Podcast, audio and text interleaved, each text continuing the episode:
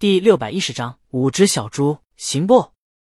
田够看着江阳，江阳沉吟片刻，我总觉得你想帮助某些人把我挂路灯，要不然，这得多缺心眼才想得出来这样的主意啊！缺心眼？田够冷静下来想一想，还真有一点儿。其实，他又何尝不知道这样是缺心眼呢？但当有个希望忽然出现在面前的时候，热血上涌，就什么都顾不得了，一门心思的就奔过去了。我也知道这样不好，可总也忍不住。田够试图举例，他问江阳：“你上学的时候喜欢过女同学吗？”江阳摇头。在他的家乡，国家对他教育用心良苦，他从小就看的动画片告诉他，当什么都不能当沸羊羊。这也导致江阳刚上高一时过生日，有三个女同学买了个礼物送他。江阳去门口把生日礼物接了，同他们说了一会儿话，就送他们走了，压根没有请他们进家里坐一坐、喝杯水的意思，杜绝了他们其中两个必然变成沸羊羊的机会。当然，这不是江阳不懂礼貌，是他真没想到这一层。所以在江阳拿着礼物回到家的时候，他妈就愁绪万千，不知道自己家这头猪究竟能不能啃到白菜。不过现在他妈可以放心了，他家的猪让白菜给啃了。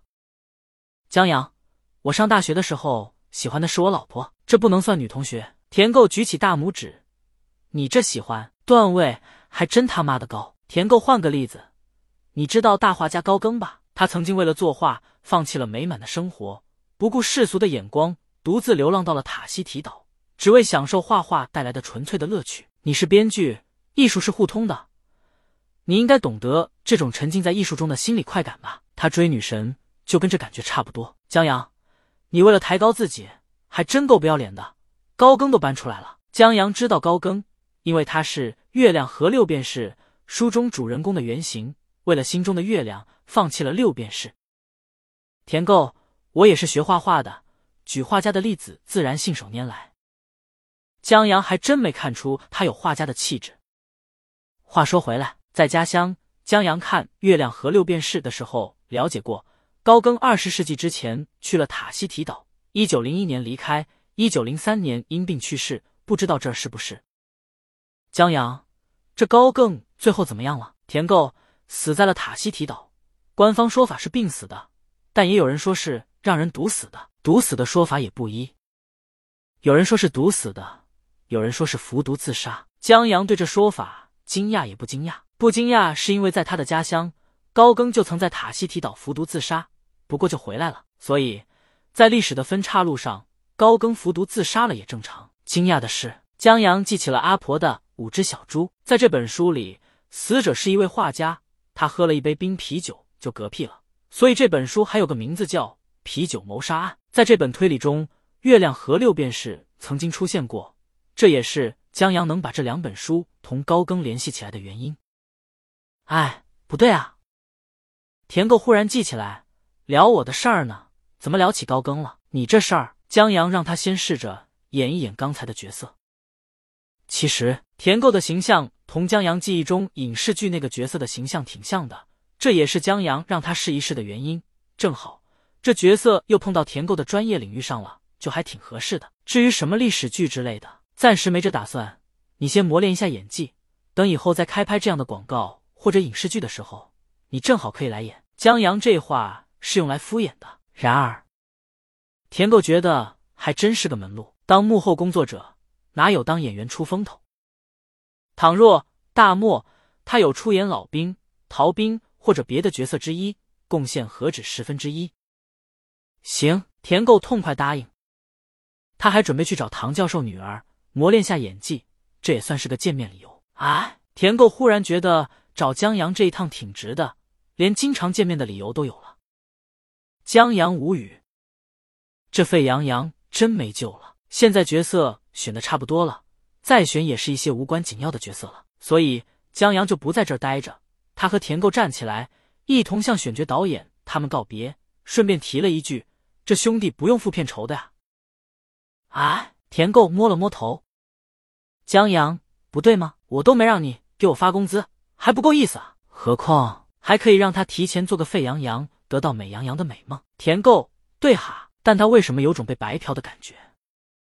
他们往楼下走，田沟路上问江阳：“这部剧的主角是谁？”他得知道接盘的是谁的女朋友。苏安这个角色定的很快，江阳很信任苏安，因为在死这方面，苏安是专业的。就是玩游戏，苏安死的都是那么的自然，从不会让人觉得送，只会让人觉得真菜啊！田够遗憾，这苏安不是挺有名的明星，他要是可以接盘王影帝的女朋友就好了。在下楼的时候，他们碰到了于安。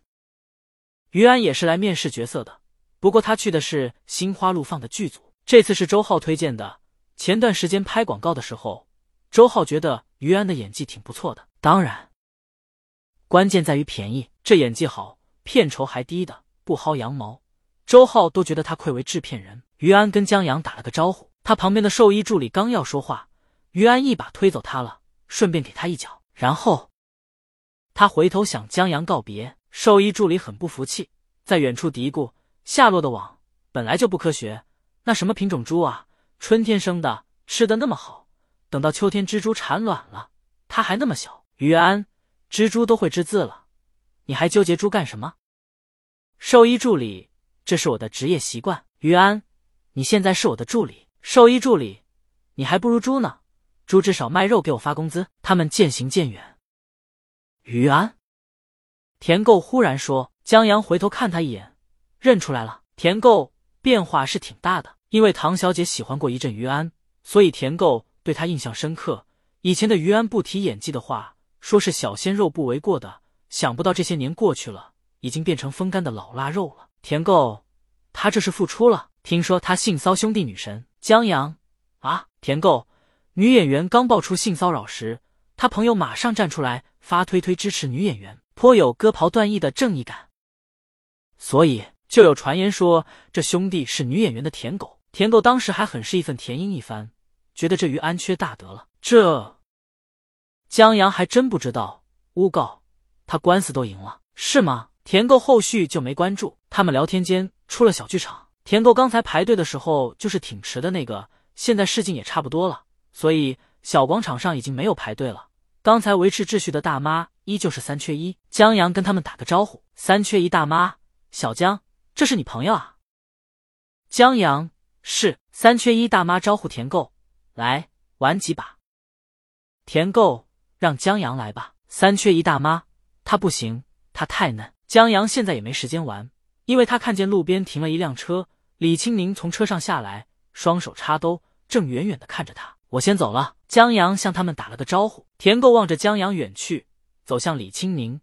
见李青宁看着江阳笑，待俩人走近以后，江阳把身上的双肩背包卸下来，打开后车厢的门，把书包丢进去，又很自然的绕过去打开车门，坐在副驾驶位子上。李青宁跟着坐上去。江阳顺手从车里摸出一瓶水，单手拿着，单手系安全带。李青宁帮着他扣上安全带，江阳趁机喝了一口水，把可乐的痕迹消除。俩人笑着聊着，开车走了。田够看着这一幕，心里酸溜溜的，真他妈的好啊！他最梦寐以求的就是可以这么心安理得的，跟坐自己家车一样，很自然的坐到唐小姐的车上，就跟拿自己家东西一样，拿出一瓶水，想怎么喝就怎么喝。小伙子，别看了。三缺一大妈招呼他，田够回过神，我技术也挺嫩的。三个大妈笑起来，技术嫩就对了。田够。田够，你们刚才还嫌江阳嫩呢。